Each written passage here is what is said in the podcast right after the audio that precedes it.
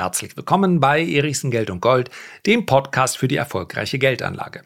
Heute freue ich mich wirklich sehr, den Unternehmensgründer und ehemaligen Vorstandsvorsitzenden der Medios AG, im Übrigen an der Börse notiert, Manfred Schneider zu Gast zu haben. Wir haben gesprochen über den Wirtschaftsstandort Deutschland, über das Auswandern nach Neuseeland, über Ray Dalio, über Bitcoin, über die Geldanlage im Allgemeinen und im Speziellen. Wir haben über Unternehmensleitbilder gesprochen und über die wichtige Frage, ob man bei einem Finanzierungsgespräch, bei dem es wirklich darauf ankommt, eigentlich eine Krawatte tragen sollte. Also, es wird euch gefallen, hört's euch an. Manfred, ich grüße dich. Schön, dass du dir heute Zeit genommen hast. Und bevor wir gleich loslegen, würde ich dich bitten, dich mal ganz kurz selbst vorzustellen. Ja, Lars, vielen Dank, äh, dass du mir Gelegenheit gibst, mit dir hier zu später Stunde bei mir und äh, morgens bei dir, dass wir uns austauschen. Ja, ähm, wie gesagt, Manfred Schneider, äh, ich bin Apotheker, äh, habe in Berlin die Berlin Apotheken gegründet, äh, lebe jetzt in Neuseeland und ähm, war bis Ende 2020 äh, CEO der Medios AG. Ja, äh, Apotheker in Berlin. Äh, ich komme aus Hannover, bin dann nach Berlin gegangen, habe im Osten meine Apotheke aufgemacht. Das war extrem schwierig. Niemand hat auf mich gewartet, als Wessi sozusagen. äh, dann habe ich mich spezialisiert, äh, habe damals mit äh, äh, die erste, mh, hm, ja, es ist so eine Kompetenzgesellschaft für HIV-kompetente Apotheken gegründet war mit äh, Gründungsmitglied auch für die äh, Onkologie ähm, kompetenten Apotheken in Deutschland und habe also dann angefangen, Spezialfirmen für onkologische äh, Zubereitungen und äh, individualisierte Medizin zu machen. Wir haben dann äh, verschiedene Apotheken gehabt, die alle hochspezialisiert waren. Und äh, das war nicht ziemlich einzigartig in Deutschland. Und heute wollen wir so ein bisschen reden über Pharmazie und mal sehen, was noch. Genau, ja, weil es für viele eine, eine absolute äh, Black, Blackbox ist. Und wenn wir dann noch über äh, Specialty Pharma sprechen, wie es so schön heißt, dann, dann glaube ich, ist die, die Box noch viel schwärzer. Aber zuerst hätte ich eigentlich eine Frage äh, zu Neuseeland. Ich habe vor kurzem gelesen, ich weiß nicht, ein paar Wochen, Monate wird es her sein, dass die Google-Gründer und einige andere aus dem Silicon Valley sich Zweit- und Drittwohnsitze in Neuseeland zugelegt haben. Das ist wahrscheinlich schon mal ja, Ausgangspunkt für viele Verschwörungstheorien, dass Neuseeland am Ende das übrig gebliebene gelobte Land ist, aber äh, Spaß beiseite. Äh, Neuseeland, wie kanntest du das Land schon vorher? Wie bist du auf die Idee gekommen zu sagen, okay, wenn ich, wenn die Arbeit zumindest mal nicht das erste ist, was mir vielleicht morgens einfällt, wenn ich aufstehe, ähm, warum Neuseeland? Also es ist eigentlich ganz einfach. Ich war mit meiner Frau hier vor 14 Jahren und äh, da hatten wir uns schon mal einen Timeout genommen von einem Monat. Haben äh, die Hälfte, es ja zwei, gibt ja zwei Inseln in Neuseeland, Nord- und Südinsel. Und wir haben die Südinsel bereits mit einem Campervan, mit so einem oh, Landcruiser, war super. Und die Nordinsel mit Motorrädern. Und wir waren sowas von fasziniert von der Natur und vor allen Dingen von den Menschen. Und wir haben uns eigentlich immer gesagt, das hat irgendwas äh, äh Magisches für uns, dieses Land. Äh, zumal auch äh, ja, meine Frau am Ende dieses Urlaubs äh, schwanger war, unsere Tochter geboren wurde, haben wir uns immer gesagt, okay, wir müssen mal wieder nach Neuseeland zurück. Und wie du schon sagst, Neuseeland äh, ist die südliche Hemisphäre und ich habe dann irgendwann vor ein paar Jahren angefangen, mir einen Plan B zu machen, weil ich dachte, Mann, in Deutschland, wie sich das entwickelt, ich weiß es nicht. Äh, was will ich machen? Äh, vielleicht gucke ich mal, ob ich irgendwo anders eine Permanent Residence bekomme und habe dann äh, mich um Neuseeland gekümmert, dann erstmal gemerkt, was es eigentlich bedeutet, hier überhaupt reinzukommen. Das kannst du also, das würde den Rahmen heute sprengen, dir das zu erklären.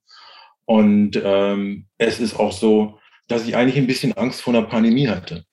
Äh, und äh, ich hatte mir dadurch durch meinen Job immer überlegt, wenn es mal eine Pandemie gibt, was, wie ist das dann überhaupt? Darf und ich ganz kurz einhaken, wann du dir die Gedanken gemacht hast zu der Pandemie? Wann war das? Ich würde sagen 14. Das oh, war so 14. Okay, okay, ja. Und äh, ich dachte mir, was ist denn eigentlich? Ich meine, wenn du, wenn du mit dem, äh, wenn du dich ewig nur mit Virenforschung äh, beschäftigst, dann kommt dir das ins Hirn. Und äh, ich hatte eigentlich gedacht, äh, dazu kommt noch, vielleicht kriegen wir irgendwann mal eine Inflation und ich kann ja nicht mehr so richtig leben. Im Moment, äh, ich hatte drei Gründe, wirklich Pandemie, Inflation äh, und äh, ja, äh, das hat sich einfach so entwickelt für mich und dann haben wir das gemacht. und sind eigentlich auch ganz happy hier in Neuseeland. Und es sollte eigentlich auch nur ein Timeout sein, nachdem wir den Börsengang gemacht haben äh, für ein halbes Jahr. Ich war ja CEO nach wie vor und äh, ich habe meinen Job nach wie vor hoffentlich gut gemacht. Und ähm, meine Familie ist dann ein halbes Jahr hier geblieben. Und äh, dann haben wir uns, also meine Frau hat sich entschieden und sagte, wir bleiben mindestens ein Jahr, weil meine Tochter äh, exzellent hier in der Schule angekommen ist. Ein ganz anderes Leben, auch äh, die Anforderungen in der Schule, äh, die Fürsorge für die Kinder.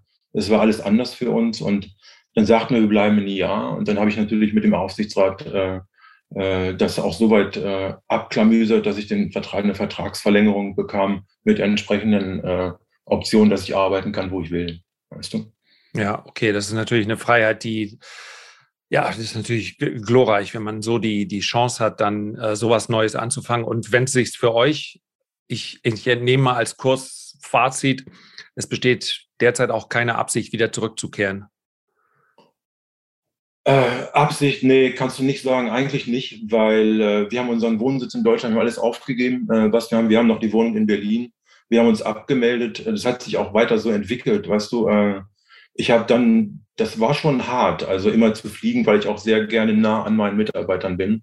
Und äh, ich bin zehnmal im Jahr geflogen. Du kannst ja super, auch äh, Business, First Class, super. Nee, das ist dann nicht super. Es war echt hart, äh, weil ich meinen Job auch sehr ernst genommen habe. Und wir haben dann, ich hatte noch ein Rückflugticket in Anfang 20 äh, im März, haben dann aber gesagt, aufgrund der Anfänge der Pandemie, ich lasse das lieber. Und Neuseeland hat dann auch echt zugemacht ne, für zwei Jahre.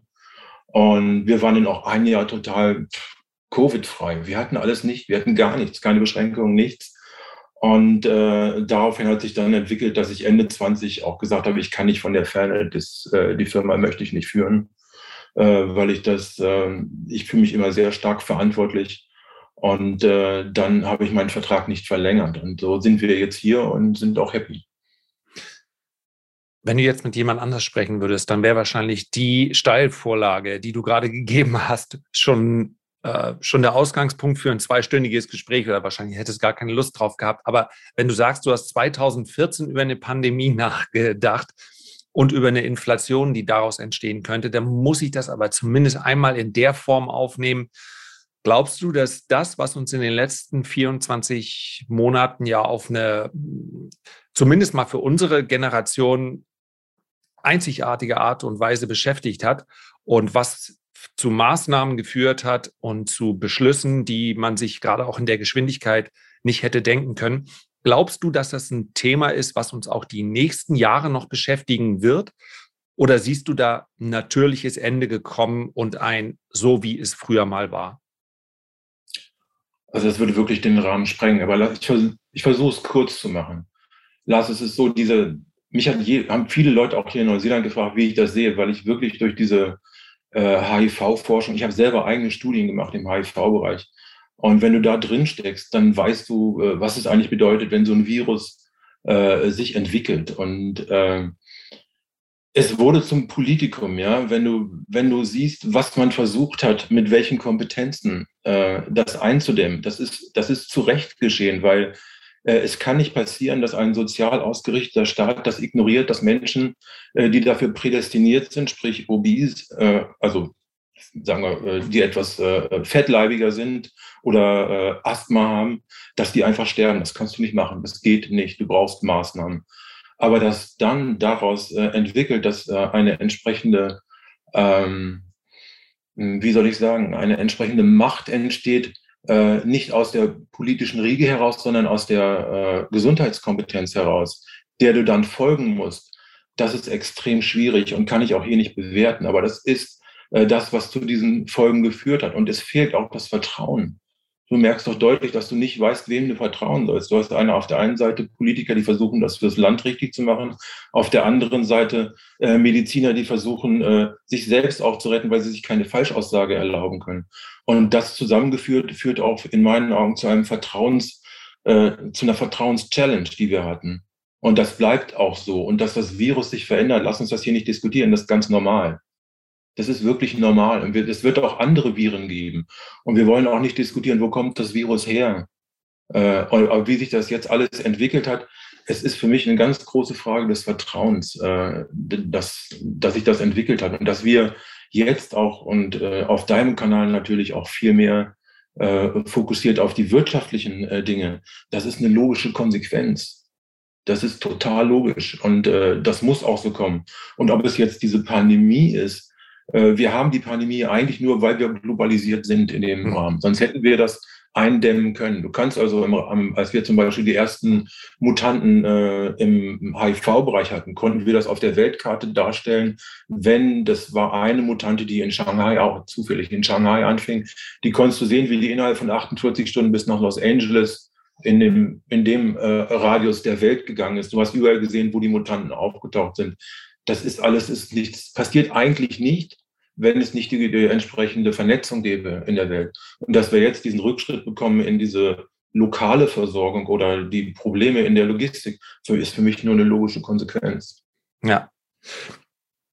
Kommt man da, du warst zu dem Zeitpunkt, wenn ich das richtig verstanden habe, ja noch in Charge, in, in Verantwortung. Kommt da auch ein Unternehmen wie äh, Medios? Darüber würde ich nämlich auch gerne sprechen. Ähm, in eine Phase, wo sie denkt, darauf müssen wir letztlich äh, reagieren. Es gab ja das ein oder andere Pharmaunternehmen, was mal seine strategischen Schwerpunkte anders gesetzt hat. Oder ist das für ein ähm, Unternehmen wie Medios letztlich gar keine Option gewesen, weil die Schwerpunkte immer schon andere waren? Also von der, es war ja absehbar, dass hier ähm, Forschungsgelder, die ja durchaus auch dann Gamechanger für Unternehmen sein können, fließen würden in einem Ausmaß, man hat sich es nicht vorstellen können vorher. Ähm, es gab einige Unternehmen, die sich dann tatsächlich gewandelt haben und für die das dann auch heute noch eine, die, die Grundlage ihrer Geschäftstätigkeit ist. Es gab andere Unternehmen, bei denen diese Strategie zumindest von außen betrachtet weniger gut aufgegangen ist. War das für Medios irgendwann mal ein Thema zu sagen, wir müssen hier jetzt einen Schwerpunkt setzen?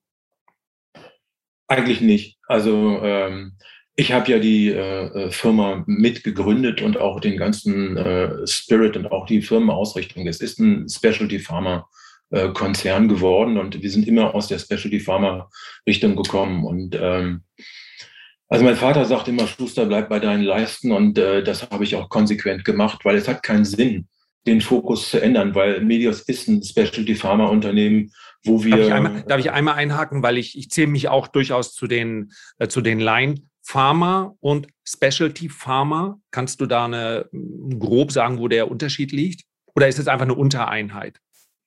Du kannst, es gibt eigentlich keine richtige Definition dafür. Sie haben uns immer überlegt, was es eigentlich ist. Wir äh, klassifizieren Specialty Pharma äh, äh, so, dass wir sagen, wir versorgen äh, Patienten mit Spezialbedürfnissen, mit Spezialmedikamenten, äh, meistens auch mit speziellen Produktionsmöglichkeiten, die man speziell installieren muss und zusätzlich auch ähm, äh, für Patienten, die äh, ad hoc und individualisiert versorgt werden müssen. Das ist so die äh, Definition, die ich dir jetzt so aus der Hüfte dazu sage. Mhm. Es gibt keine klare Definition für Specialty Pharma.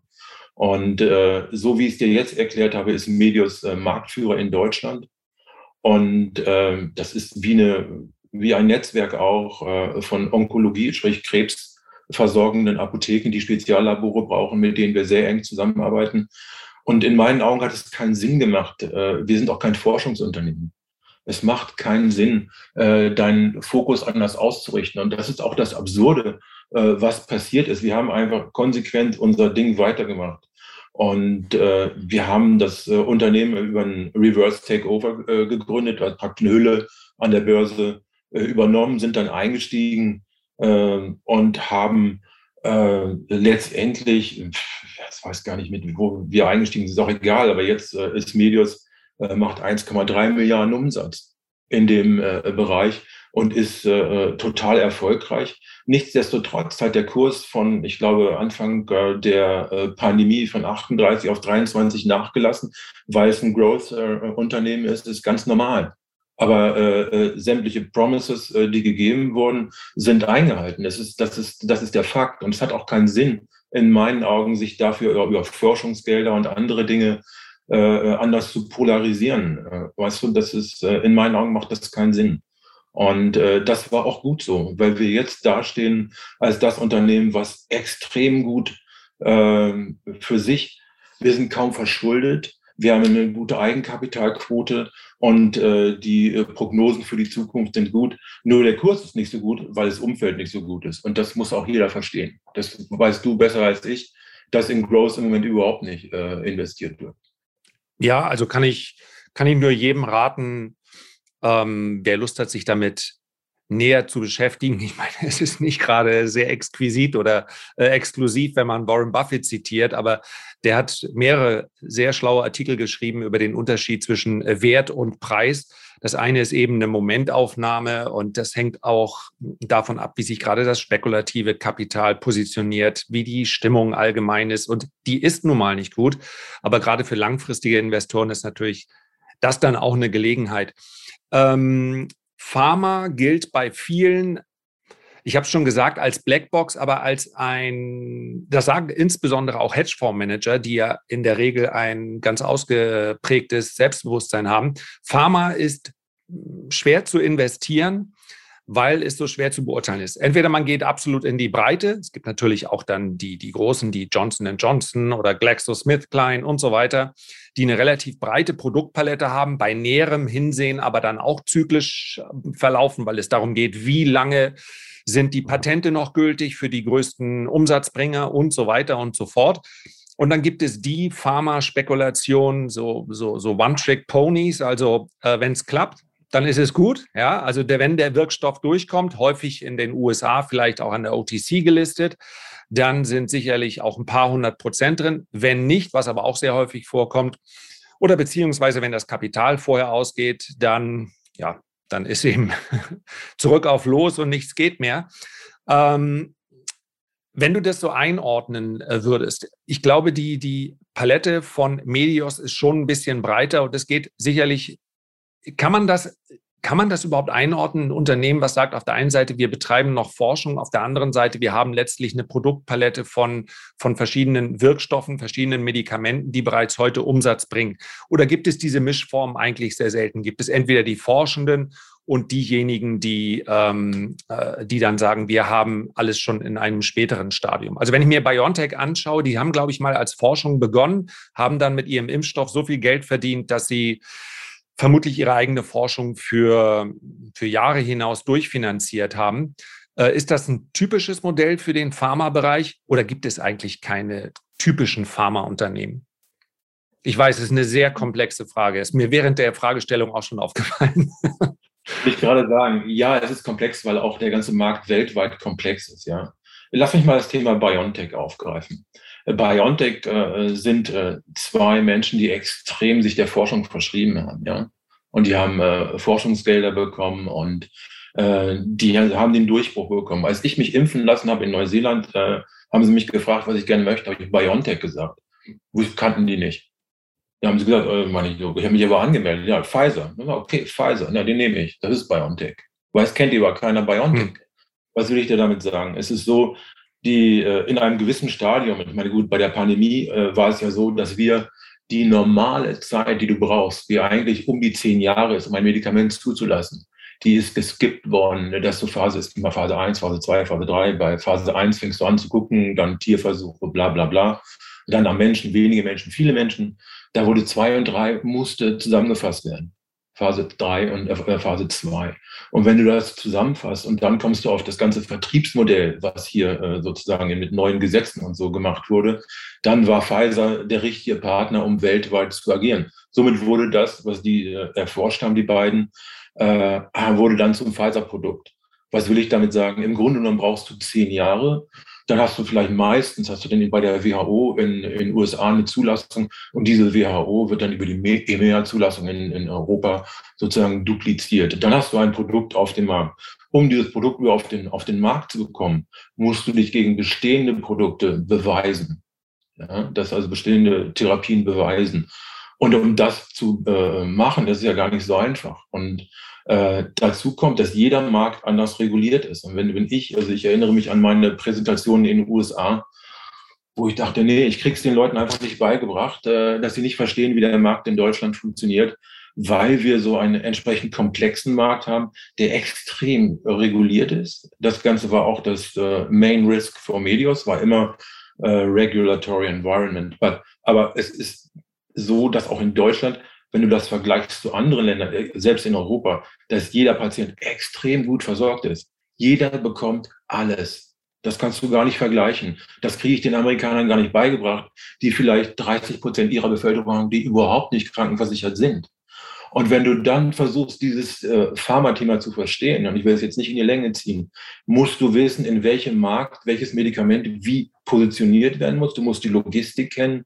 Und äh, das ist äh, wahnsinnig schwierig. Ich bekomme jetzt Anfragen auch von einigen Fonds äh, für meine fachliche Stellungnahme für die Fürs Inverkehr bringen hatte ich jetzt neulich für ein Biosimilar. Das sind äh, Produkte, die ähnlich aussehen wie andere, keine Generics da kann ich nur für Deutschland sprechen, weil Deutschland, da weiß ich, wie der Markt funktioniert. Und nicht für Europa, der hört schon auf. Das kann ich nicht sagen, habe ich keine Ahnung davon, wie in Frankreich zum Beispiel hat, sieht niemals ein HIV-Patient eine niedergelassene Praxis, weil die alle in den Kliniken versorgt werden. Also ist schon komplex und du musst es wirklich verstehen. Das ist genau wie mit der, mit einer Investition. Darum folge ich auch deinem Kanal so gerne, äh, weil ich meine, dass mir jemand kompetent das sagt, äh, äh, was man tun kann. Und das mische ich dann zu den Dingen, die ich selber noch habe. Und so musst du es eigentlich machen. Wenn du in Pharma investieren willst, musst du genauso machen. Okay, das bedeutet also, ähm, sich da jetzt zu sehr zu spezialisieren im Investment ist dann einfach ein sehr großes Risiko, weil Pharma immer viel Geld kostet und weil der spätere Erfolg nicht garantiert werden kann. Wie gesagt, wenn er da ist, dann steht natürlich dem Investment vielleicht auch ein Vervielfachungspotenzial gegenüber. Aber die, die Unwägbarkeiten äh, oder die, die Hürden, die zu nehmen sind, sind einfach äh, unglaublich groß. Und wahrscheinlich ist es für ein großes Unternehmen ähm, leichter, solche Rückschläge wegzustecken, als für, als für kleine forschende Unternehmen. Völlig richtig. Guck mal, wenn du guckst, äh, wo jetzt bestimmte äh, Dinge, gerade auch in Bezug auf äh, Corona, jetzt die Corona-Pille, bla bla, da sind mal eben 70 Milliarden, hat nicht geklappt. Das ist dann, ich weiß nicht, wer alles rein investiert, das musst du ja als Venture Capital abtun, sonst hat das gar keinen Sinn. Und ich, ich finde Pharma immer super spannend. ich habe meinem Sohn zum Beispiel verboten, Pharmazie zu studieren äh, Hat geklappt? Hat geklappt. Der ist gerade jetzt vor einem Tag, vor zwei Tagen fertig geworden. Äh, hier in Auckland hat was anderes studiert. Ähm, aber nichtsdestotrotz äh, interessiert der sich auch, und was ich auch super spannend finde, auch äh, für die personalisierte Medizin, sprich äh, Genetics und die äh, eigene Immunabwehr äh, des eigenen äh, äh, Immunsystems der Patienten. Und das ist für mich ein Markt, den ich extrem spannend finde, äh, dass man nicht das Gießkannenprinzip macht und guckt, wie, weißt du, wie früher mit den Antibiotika, gibt es jetzt ein Antibiotikum, mal gucken, ob es hilft. Äh, gut, das kann man auch besser machen, aber wird in der Regel nicht gemacht. Und dann, wenn du aber weißt, dass das Medikament aufgrund deiner äh, speziellen, äh, deines speziellen Genoms für dich wirken wird, weil du diese Genom, äh, praktisch den Ausgangspunkt für diese Wirkweise des Medikaments hast, dann hast du erstens weniger Nebenwirkungen und zweitens viel besseres Outcome am Ende. Und das finde ich äh, super, super spannend. Und genauso auch äh, Biontix, dass du äh, dann äh, versuchst über Artificial Intelligence bestimmte mechanische Dinge im Körper ähm, zu implementieren, die dir helfen, deine eigene äh, Kompetenz, die eigene auch äh, Immunkompetenz zu erhöhen. Das interessiert ihn auch und das finde ich spannend. Manfred, ich finde es äh, sehr gut, dass du das so offen und direkt ansprichst. Wenn Menschen Gentherapie oder Gene hören, dann zucken sie total zusammen, wahrscheinlich auch, weil die, die Art der Berichterstattung oder die Art der eigenen Recherche manchmal in gefährliche Ecken reinführt. Und ich bin immer wieder verwundert, wie sehr wir sagen, wir brauchen Fortschritt und wir brauchen, ähm, also wenn wir uns anschauen, es ist noch gar nicht so lange her, da hat man gedacht, wenn wir die Menschen zur Ader lassen, dann ist das, äh, wird das denen am besten helfen, ja, das kranke Blut raus und dann wäscht sich die Krankheit raus und noch viel verrücktere Sachen äh, ein, zwei, 300 Jahre vorher. Und statt 35 werden die, ich weiß nicht, ich glaube, die Lebenserwartung der, der Frau liegt irgendwo bei knapp 90 oder über 90 Jahren. Das heißt also, im Bereich des medizinischen Fortschritts, äh, den hat es letztlich immer begleitet, dass eine ganz große Skepsis damit einhergeht gegenüber allem Neuen. Und insofern alles kritisch hinterfragen. Aber äh, wenn wir Fortschritt von vornherein ausschließen, weil wir sagen, dies wollen wir nicht, das wollen wir nicht, dann ähm, ja, dann, dann ist es, widerspricht das eigentlich dem, wie sich der Mensch in den letzten 100, 200, 300 Jahren verhalten hat und der ihm ja letztlich, wir können hier miteinander sprechen ohne große Angst vor Infektionskrankheiten und wenn wir uns irgendwie ähm, das Knie aufschlagen, dann, dann kann uns wahrscheinlich nichts passieren. Das ist noch keine 200 Jahre her, da war das ein Todesurteil. Deswegen, also Manfred, ich finde es sehr gut, dass du es mal so offen ansprichst, dass man in diesen Bereichen ja durchaus forschen kann, ohne sich sofort unethisch zu verhalten. Jo, da muss ich aber einhaken, ja, dass ich nicht falsch verstanden werde. Das hören ja auch mehrere Menschen.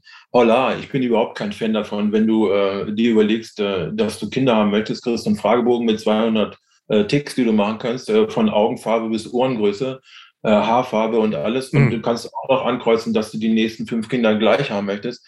Äh, sorry, äh, das ist wirklich nicht weit weg. Ich weiß das. Das ist die ethische Frage, wo ich überhaupt sage, no way.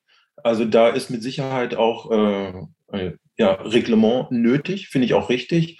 Nichtsdestotrotz möchte ich mich dem nicht verschließen, weil wir sind aufgrund der äh, Bevölkerungsdichte auf der Welt einfach gezwungen, auch äh, für uns äh, in, im Rahmen der Erhaltung der Menschheit diese, diese Wege zu denken. Und wir dürfen nicht vergessen, den ethischen Beigeschmack dort entsprechend auch zu lancieren. Ja.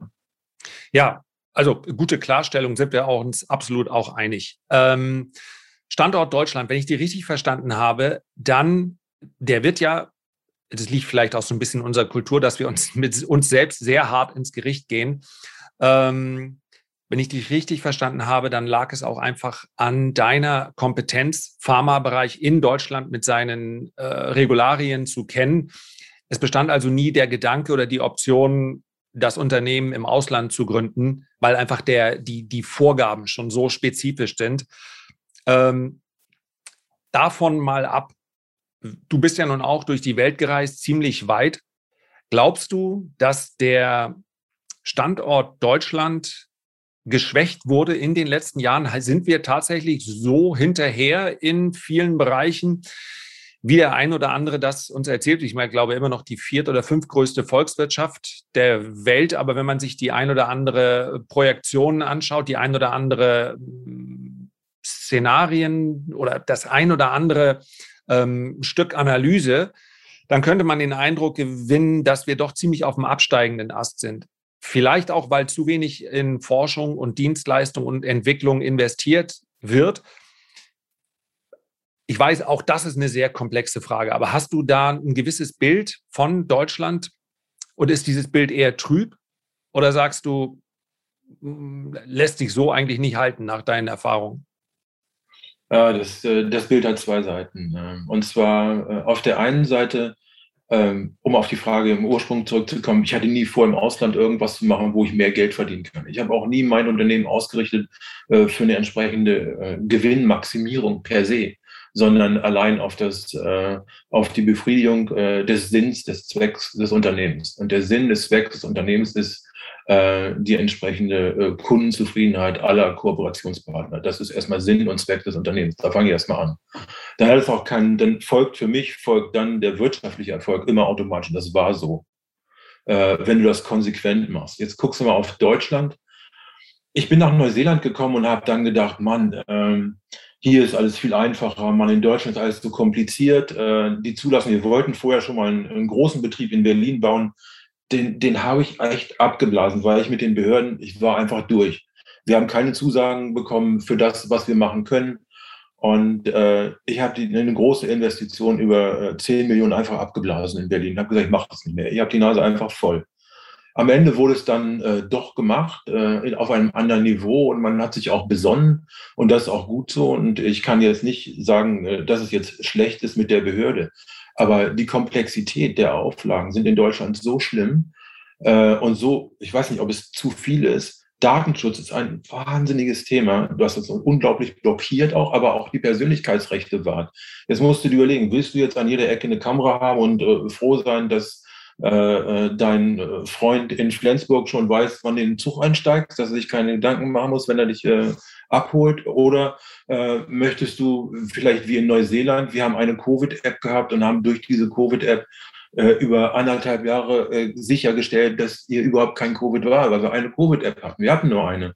Und da hast du freigeschaltet, hast du sogar freigeschaltet, dass die entsprechenden äh, Handys im, äh, ähm, im Supermarkt miteinander kommunizieren dürfen. Frage ich mich auch, möchte ich das eigentlich? Aber der Effekt ist da, ja. Und für Deutschland, um da nochmal drauf zurückzukommen, auch wieder meine Erfahrung in Neuseeland, das ist total beschämend für mich zu sehen, wie unglaublich gut Deutschland angesehen ist mit der deutschen Qualität und mit dem deutschen Gedankengut und das Deutsche, ich, schäme mich fast, das zu sagen, aber äh, was Deutsche an nachhaltige Qualität liefern. Nicht nur äh, an Produkten, sondern auch an äh, geistigem Gut, was hier total anerkannt ist. Als, als ein deutsches Produkt. Wir haben hier eine, äh, äh eine Heizungsanlage aus Deutschland, das ist äh, nicht, weil ich es will, sondern weil der gesagt hat, das ist das Beste, was du hier kriegen kannst.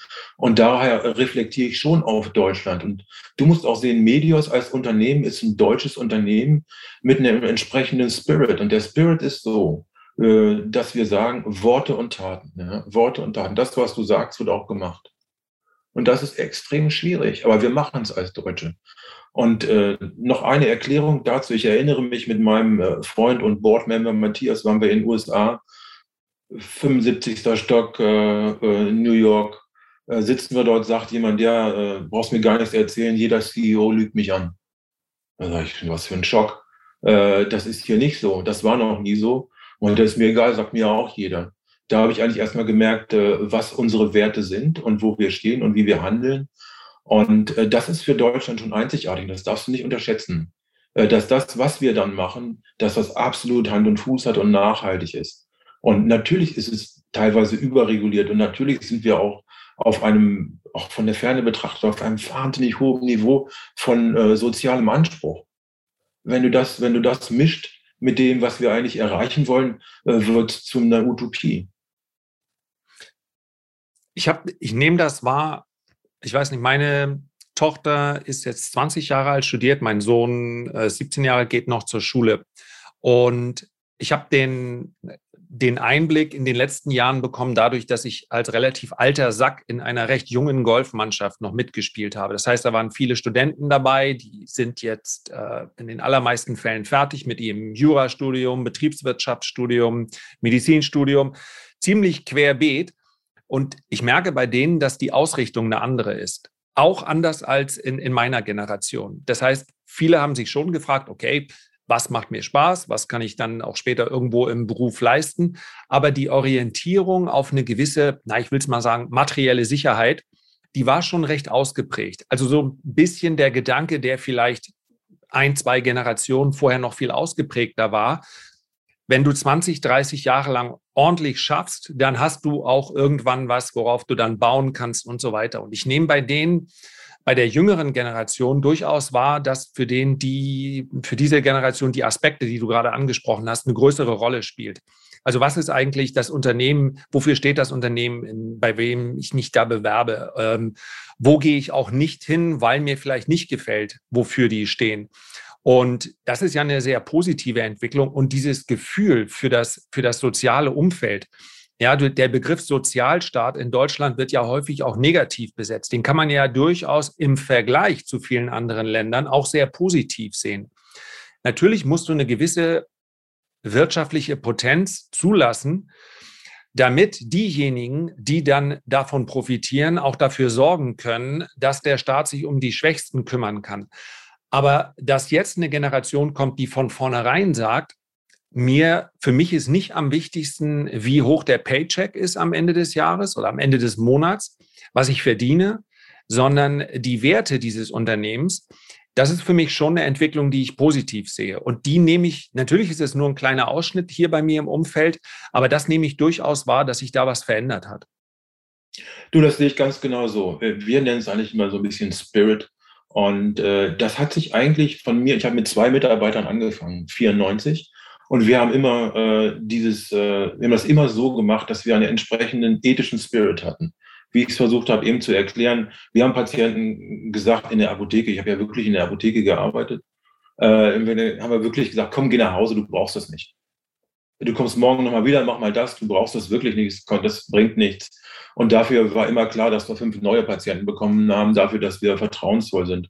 Und ich muss auch sagen, dass das, was, äh, äh, das wollte ich auch unbedingt noch loswerden, weil du äh, mich ja schon im Intro mal gefragt hast äh, zu äh, äh, Führung CEO. Äh, CEO ist ein Manager, ja. CEO ist kein Unternehmer. Das ist äh, einfach ein Riesenunterschied. Und äh, das, als, als Unternehmer bin ich wirklich gerne durch die Gänge gegangen und habe mit Leuten gesprochen äh, und habe immer, ich habe immer heimlich deren Probleme aufgenommen. Die habe ich mir auf dem Gang aufgeschrieben und habe es einfach gelöst. Und die haben es einfach gemerkt, es war einfach weg. Und das hat so, ein, so, eine, so eine Verlässlichkeit äh, produziert, die extrem war. Oder ich erinnere mich, äh, dass ich mal äh, in einem neuen, wir haben ein neues Gebäude gehabt und da gab es dann den, den, äh, den Kicker, so ein Krükelkönig. Mhm. Ich habe mir das Unternehmen angeguckt, stand oben in dem Pausenraum stand so ein Kicker und sage, wer ist hier der Kickerkönig? Dann haben sie den gerufen, habe ich gegen den gekickert. Und äh, ich habe 10 zu 9 verloren, zu Recht. Äh, aber zu, zu Recht ist gut, die Defensive einfach vernachlässigt. Voll die Defensive vernachlässigt, aber das hat so, es hat einen Effekt gehabt für mich auch, hat es wahnsinnig Spaß gemacht, äh, wie das, äh, ähm, wie das abgelaufen ist, auch der Effekt danach. Ich habe also oft darüber gesprochen, ich wurde darauf angesprochen, und das äh, war für mich so ein Symbol für Führung und äh, das ist nach wie vor auch das, was Medios ausmacht. Äh, wenn man durch die Gänge geht, das höre ich jetzt noch, wir haben ein ganz, ganz tolles Team von intelligenten Menschen, äh, die versuchen alles zusammenzuhalten und nachhaltig, wirklich nachhaltig zu organisieren. Und wenn du neue Kooperationspartner hast äh, und ich habe Kontakt zu dem, sagen die, was ist das für ein tolles Unternehmen eigentlich? Nicht, weil sie nun äh, ihre entsprechenden ESG-Certificates mal echt schön sich an die Wand gehängt haben. Super, ja, haben wir auch gemacht. Aber äh, das ist nicht der Grund, sondern du spürst es eigentlich. Du spürst es vom Herzen und das ist der Grund. So sehe ich das. Und ja, das war mir noch wichtig in dem Kontext, ja nochmal äh, loszuwerden. Das ist sicherlich auch der riesengroße Unterschied zwischen Unternehmer, wenn auch gerade wenn es eben deine Unternehmung ist. Ja, ich, ich will nicht ausschließen, dass du als, als berufener Vorstandsvorsitzender oder CEO auch das zu deinem Projekt machen kannst. Ja, aber. Oh, ich auch nicht. Da nee, muss ich sagen. Ich du, aber du siehst eben auch in einer und ich darf das ja sagen, ja, ähm, du siehst eben in einer gewissen Generation, also jetzige DAX-Vorstände, die werden alle in den nächsten fünf, sechs, sieben Jahren aus Altersgründen ausscheiden, siehst du eben auch, wie offenbar dieses Netzwerk dafür sorgt, dass wir über einen Personenkreis der zumindest mal, wenn wir über die Top-Positionen äh, sprechen, sich irgendwo auf 30, 40, 50 Personen, und da haben wir dann auch schon gleich die entsprechenden Positionen übrigens in vielen Behörden in Brüssel mit drin, beschränkt. Einfach deshalb, weil man sich hier gegenseitig, und ich möchte das gar natürlich, wenn du ein Netzwerk hast, dann nutzt du das und einen jeden, die, die Motivation eines jeden Einzelnen kann ich durchaus verstehen. Und ich möchte auch niemanden für jemand, der nicht gut Englisch spricht, kann dennoch in seiner Position richtig gut sein. Aber wenn wir natürlich, ich erinnere mich an das legendäre, den, den Vortrag von Herrn Oettinger, wo du sagst, Warum haben wir denn nicht in Europa jemanden, der auch Englisch spricht als Fremdsprache? Ist jetzt nur ein Beispiel und ich möchte Herrn Oettinger überhaupt nicht zu nahe treten. Vielleicht macht er seine Sache gut, aber wo du sagst, es muss, es muss Kandidaten gegeben haben für diesen Posten, die noch geeigneter gewesen wären, weil sie äh, für ein internationales Publikum zugänglich waren. Und das siehst du halt auch, wie, wie viele DAX-Vorstände waren zuerst dort und dann sind sie im Aufsichtsrat eines anderen äh, Unternehmens wiederzufinden. Und da ist wirklich wenig Durchmischung. Und dabei kann natürlich auch mal kann auch Qualität mal auf der Strecke bleiben. Und das ist sicherlich der ganz, ganz große Unterschied zwischen, und das ist vielleicht dann auch genau die Riege, die derjenige im 87. Stock in New York meint, weißt du, die erzählen mir alle den gleichen Bullshit und so weiter, weil sie eben letztlich austauschbar sind und ganz anders als das, was du gerade beschreibst, eben persönlichen Bezug zu ihrem Unternehmen haben. Das sehe ich genauso. Ähm, es ist auch so, dass äh, der ganze Trend, was, was du äh, beschrieben hast, was du auch in deinen äh, äh wirklich guten äh, Podcast äh, bringst, wie ich mir sehr, sehr gerne anhöre, ist, dass die, weißt du, ich bin ein Ray Dalio-Fan, wie du vielleicht auch. Und wenn du das ver versuchst zu verstehen, dann sind wir an einem Punkt, wo dieses Sicherheitsbedürfnis, was du von deinen Kindern beschrieben hast, total normal ist. Was ich nicht gut finde daran, äh, ist, und da äh, versuche ich auch immer äh, zu intervenieren, ist, wenn dieses Sicherheitsbedürfnis damit einhergeht, dass du versuchst, äh, das mit einer staatlichen Position abzusichern. Weil wir immer mehr, wir haben immer mehr Staat, wir haben immer mehr Staat in Deutschland, immer mehr, immer mehr, immer mehr reguliert. Und immer mehr Sicherheit kommt daher, dass Menschen, äh, zum Beispiel, wenn ich jetzt gucke, wir haben noch ein Restaurant in Berlin, äh, haben ein Riesenproblem mit Mitarbeitern. Und äh, ein Freund von mir äh, hatte so einem äh, Rosenthaler Platz, der hat gesagt, die Leute gehen zur Polizei, die vorher bei ihm gearbeitet haben. Wo ich denke, nee, das ist nicht der richtige Weg. Also da müssen wir wirklich aufpassen. Da müssen wir echt aufpassen. Absolut. Und vielen Dank für das Kompliment, ist angekommen auf jeden Fall. Ähm, und das ist auch gleich die Überleitung, denn wie sage ich am Anfang, versprechend der erfolgreiche, ich heiße, wer ist denn der erfolgreiche, irgendwas mit erfolgreicher Geldanlage, sage ich jedenfalls am Anfang. Ähm, Stichwort Geldanlage. Es wird vermutlich auch ein Thema bei dir sein und einer der Gründe, warum du hin und wieder beim Podcast reinhörst. Du bist ja nach wie vor, ich denke, das ist kein Geheimnis, das ist ja ähm, einzusehen, großer Anteilseigner bei äh, Medios. Darüber hinaus, Gibt es so hm, Schwerpunkte für dich in der, siehst du dich als passiven Geldanleger, der letztlich sein Vermögen, welches zwangsläufig bei einem Unternehmer im Laufe seines Lebens dann bei einem erfolgreichen Unternehmer anläuft, erhalten möchte? Oder hast du Spaß an der aktiven Geldanlage, weil du sagst, das ist einfach ein Trend, da würde ich gerne mal mit dabei sein? Und wie würdest du dich da selber beschreiben? Boah, ganz schwierig. Äh, das, äh, ich habe mir vorher Gedanken darüber gemacht, wenn die Frage kommt, was sage ich denn dann? Also erstmal, äh, ähm, nee, erstmal als erstes, meine erste Aktie, die ich hatte, war, kurz bevor wir den Börsengang gemacht haben, war eine Apple-Aktie, weil ich ein Depot brauchte. Ähm, und zwar deswegen, weil ich als äh, Unternehmer immer in mein Unternehmen investiert habe. Immer. Und weil wir immer zweistellig gewachsen sind. Warum soll ich irgendwo, sollte ich irgendwo investieren, äh, wenn äh, mein eigenes Unternehmen, wo ich den größten Einfluss habe, äh, zweistellig wächst. So, damit fing es mal an. Also hatte ich damit, äh, ich hatte damit nichts am Hut, weil ich wusste auch, äh, wie ich das zu machen habe und äh, konnte dem vertrauen. Und ähm, natürlich habe ich das dann, ähm, hat sich das geändert und auch jetzt gerade hat sich das geändert, wo man natürlich durch den Sharepool, den ich noch halte, das heißt Cluster Risk auf Englisch. Ne? Es ist, äh, äh, auf Deutsch heißt das, glaube ich, Klumpenrisiko. Ne? Ja. Ist durchaus ein Klumpenrisiko, weil äh, ich bin nach wie vor, wie du gesagt hast, äh, mit Haupt, Hauptanteilseigner und das äh, mache ich mit Herz und Seele. Nichtsdestotrotz äh, bin ich kein CEO mehr. Ich bin nicht derjenige, der das Unternehmen lenkt. Ich habe durchaus eine Beratungsfunktion, aber äh, ich muss auch sehen, wie ich mein eigenes äh, Vermögen äh, dann diversifiziere. Und da hast du schon diversifiziere, diversifiziere. Dreimal gesagt, auch wie Ray Dalio sagt, äh, dreimal. Und äh, also es fängt auch an, äh, Diversifikation in Beratungskompetenz. Ja? Äh, du bist nicht der Einzige, dem ich folge. Sorry, ich finde es gut, aber ich folge auch anderen. Völlig okay. ähm, auf der anderen Seite finde ich es wichtig, dass ich mich nicht im Europa, äh, nur im europäischen Raum bewege. Äh, ich habe seit sehr, sehr langen Jahren äh, gute Kontakte in die Schweiz natürlich. Äh, ich äh, habe äh, alles so weit diversifiziert. Ich bin total davon überzeugt von einer alten jüdischen, von einem Mythos. Vielleicht verstehe ich ihn auch falsch, ich versuche ihn nie mal wiederzugeben. Du sollst immer äh, ein Glas haben, also oder ein Kelch, wo eine Schale drauf ist und so viel Wein eingießen, dass er überlaufen kann und dass die Schale den Wein auffängt. Und das heißt eigentlich, dass du immer so agierst, dass du so viel hast, dass du auch anderen was abgeben kannst. Dass du nur so agierst. Das ist für mich erste Rück, der erste Rückschluss, logische Rückschluss gewesen, dass ich meine eigene Wohnung in Berlin als erste schuldenfrei habe. Peng, das war das allererste, deine eigene Wohnung schuldenfrei, dass du damit agieren kannst. Dann, wenn du in äh, irgendwelche Real Estate investierst, dann nur so, äh, dass es dir auch Spaß macht, dass du nicht meinetwegen äh, nach, äh, wenn du in Flensburg bist, äh, äh, dann, dass du nicht dann irgendwo nach Ravensburg fahren musst, weil da eine tolle Anlage ist. Das lohnt sich nicht. Das macht keinen Sinn.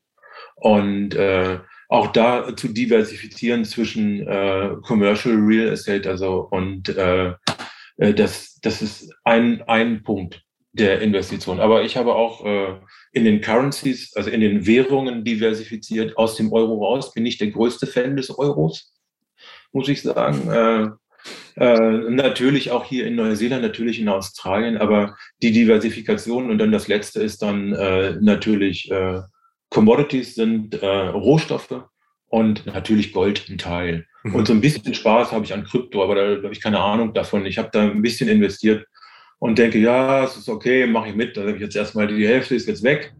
Aber ich lasse das mal drin, ist auch nicht so viel und vielleicht startet es irgendwann so weit durch, dass das eine Erfahrung war. Ja? Aber ansonsten äh, siehst du, Diversifikation ist es für mich. Ja. Und was ich da am Anfang rausgehört habe und was aus meiner Sicht ganz, ganz wichtig ist, und ich habe mich erfolgreich dagegen gewehrt, bisher ein Buch zu schreiben. Aber wenn, dann wäre es in der Einleitung schon, dass du deine Geldanlage bedarfsorientiert äh, gestaltest. Und zwar an dein, anhand deines eigenen Bedarfs. Wie viele Nachrichten bekomme äh, ich bekomme von, von Menschen, die sagen, äh, ich habe den Eindruck, mein Geld wird weniger wert und ich muss immer mehr Risiko eingehen, um die und die Rendite zu erzielen. Ich schlafe nachts schlecht. Und wenn ich dann mal nachfrage, in der Regel äh, sage ich natürlich erstmal, ja, ich, ich habe kein Mandat für Vermögensverwaltung, biete das auch als Dienstleistung nicht an. Ich kann also immer nur meinen Standpunkt teilen und das mache ich dann ja in Podcasts und in Videos. Aber wenn ich mit jemandem ins Gespräch komme, meist dann eher direkt und nicht über Mails, das ist für mich nochmal ein anderes Gefühl, dann ist eigentlich die Frage, ja, äh, hakt es denn irgendwo? Was, was fehlt denn? Oder sind denn große Träume noch offen? Äh, möchtest, du, möchtest du auswandern oder möchtest du einfach ein Jahr nicht mehr arbeiten? Nee, nee, ich arbeite äh, sowieso schon nicht mehr und, und eigentlich passt alles und Gesundheit ist das Wichtigste. Und ich sage, aber wenn das das Wichtigste ist und es geht, darum geht, letztlich ein bisschen mehr Sicherheit zu schaffen, dann muss ich doch letztlich keine Risiken eingehen, zusätzliche Risiken, weil ich nun noch die und die Rendite in jedem, in jedem Jahr brauche. Also Vermögenserhalt ist ja ein ganz anderer Satz, Ansatz, als jedes Jahr 20 oder 25 Prozent Rendite zu erzielen. Wenn du also mit dem Status quo absolut happy bist, dann hast du doch gar keine Notwendigkeit, die Rendite zu Ziele zu setzen, deren Erreichen immer mit einem erhöhten Risiko einhergehen wird. Denn das ist ja auch etwas, was Dario sehr schön beschreibt. Er ist ja der Meister der Nicht-Korrelation. Also Anlagen, die möglichst nicht miteinander korrelieren. Und wenn man sich seinen All-Weather-Fund anschaut, dann hat er sicherlich ein paar glorreiche Jahre gehabt, aber eigentlich hat er dadurch geglänzt, dass er über Jahrzehnte hinweg irgendwo zwischen sechs und acht Prozent durchgehend gebracht hat. Also nach Inflation hat man sein Vermögen geschützt. Und ich glaube, ganz, ganz viele suchen eigentlich nur das, suchen diese Sicherheit, aber irgendjemand suggeriert ihnen, man könne an der Börse einfach auch sehr schnell steinreich werden, was aber egal, ob an der Börse oder anderswo immer nur durch Spekulation gelingt. Und eigentlich wollen sie gar nicht spekulieren, aber irgendjemand sagt ihnen oder der Nachbar sagt ihnen, ich habe gerade 40 Prozent mit Aktien gemacht und da werden irgendwelche Träume geweckt, die eigentlich gar nicht vorher da waren. Und ähm, ja, deswegen finde ich, finde ich dieses jüdische Sprichwort kannte ich nicht oder dieser, diesen Gedanken absolut passend. Und ich denke ja auch, dein Ziel ist nicht Kapitalverdopplung in den nächsten drei Jahren, sondern du kannst ja dein Leben so einrichten oder hast es so eingerichtet, wie es dir gefällt. Also insbesondere wirst du dich vermutlich auch nicht von morgens bis abends mit Geldanlage beschäftigen, ne? Nein, überhaupt nicht. Du hast was ganz Wichtiges gesagt, was ich auch äh, wichtig finde, äh, was wir der nächsten Generation weitergeben müssen. Äh, das ist eine Frage von äh, Zielen. Ne? Also äh, was sind äh, eigentlich meine Ziele? Und äh, meine Tochter ist übrigens 13 und äh, die hat sich äh, vorgestellt bei einer anderen Schule, hier in einer weiterführenden Schule. Und äh, da haben sie gefragt und hat sie gesagt, ja, äh, sie möchte eigentlich äh, so wahrgenommen werden, wie sie ist und dass die Ziele, die sie sich setzt, dass das realistische Ziele sind äh, und auch äh, auf der anderen Seite äh, challenging, also auch herausfordernde Ziele. Und das sind ihre eigenen Ziele. Das hat mich stark beeindruckt, weil im Grunde genommen ist es das, was ich auch äh, versuche, allen mitzugeben. Wir müssen auch sehen, was sind unsere intrinsischen Ziele. Ja? Hast du doch genau richtig gesagt. Äh, was, was möchte ich eigentlich erreichen und warum lasse ich mich stressen von materiellen Dingen? Das kann ich jetzt vielleicht, kann mir jeder sagen, ja, sitzt da in Neuseeland und redet schlau.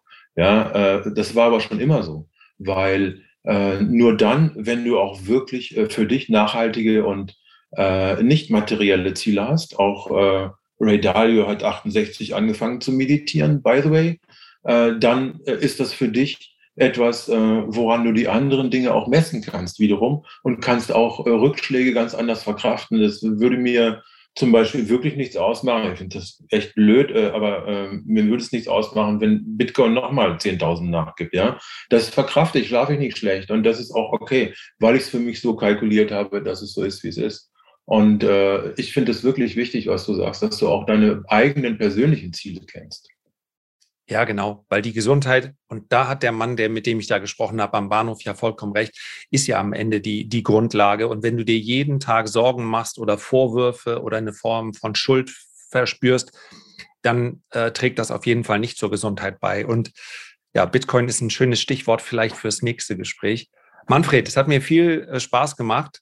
Ähm, wir hätten sicherlich noch länger sprechen können, aber vielleicht holen wir das in der Zukunft noch nach. Äh, ich danke dir ganz herzlich. Ja, ich danke auch. Hat mir auch viel Spaß gemacht. Vielen Dank. Herzlichen Dank für deine Aufmerksamkeit und ich möchte zum Schluss nochmal darauf hinweisen, hier in diesem Podcast geht es nicht um Empfehlungen. Selbst wenn also eine Aktie genannt wird, wie beispielsweise die Medios AG, dann heißt das nicht, dass du diese Aktie, weil du das Gefühl hast, sie jetzt besser zu kennen, kaufen solltest. Bitte analysiere selbst und entscheide selbst. Du bist der Manager deines Portfolios. Ich freue mich, wenn wir uns beim nächsten Mal wiederhören und ich freue mich insbesondere auf dein Feedback zur heutigen Folge. Alles Gute bis dahin, dein Lars.